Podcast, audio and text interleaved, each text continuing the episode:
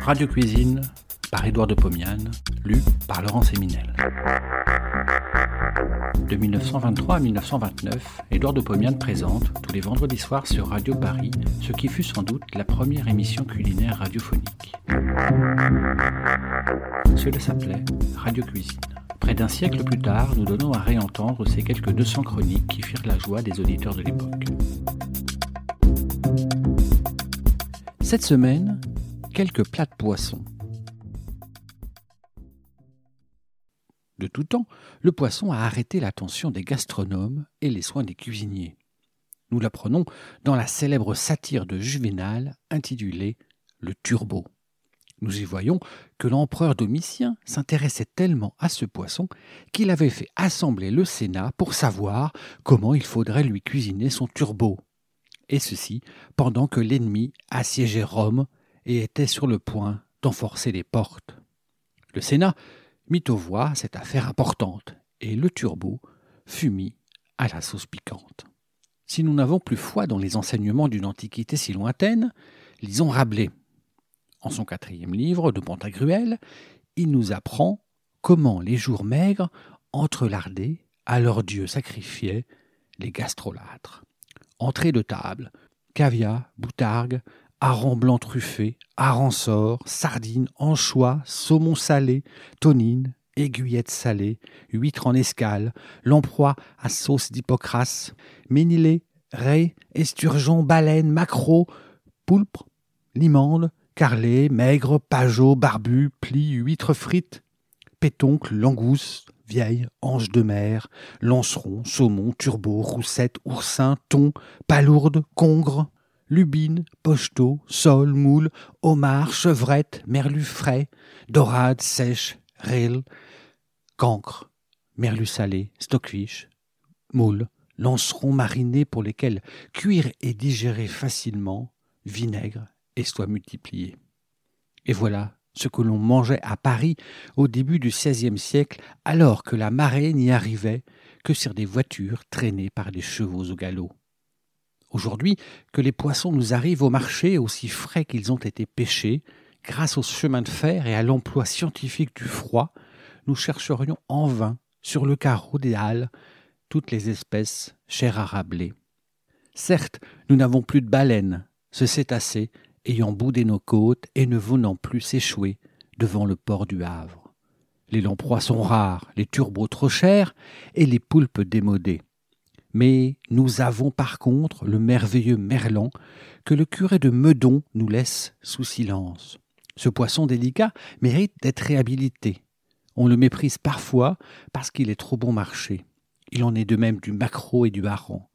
Que de petits chefs-d'œuvre culinaires peut-on faire avec ces trois poissons qui coûtent moins cher que le pain?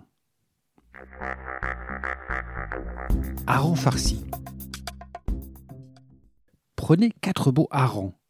Choisissez-les épais, l'été, à gros dos, brillants, la tête encore toute rougie par le filet qui les a capturés. Videz-les par les ouïes. D'un coup de ciseau, fendez-les sur le dos. Coupez avec les ciseaux la colonne vertébrale au niveau de la tête et de la queue. Enlevez-la après avoir décollé les chairs. Ainsi, vous voyez apparaître la laitance.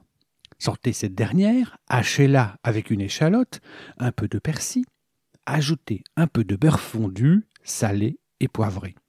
Mettez cette farce dans la cavité du hareng. Préparez ainsi les quatre poissons. Enveloppez chacun d'eux dans un papier huilé. Posez-les dans un plat allant au four. Ajoutez quelques morceaux de beurre dans le plat. Portez au four chaud pour une petite demi-heure. Si le beurre avait tendance à brûler dans le fond du plat, ajoutez très peu de vin blanc. Servez en arrosant avec du beurre fondu mélangé avec la sauce du plat. Macro à la grecque. Prenez quatre beaux macros, faites-les vider par les ouïes.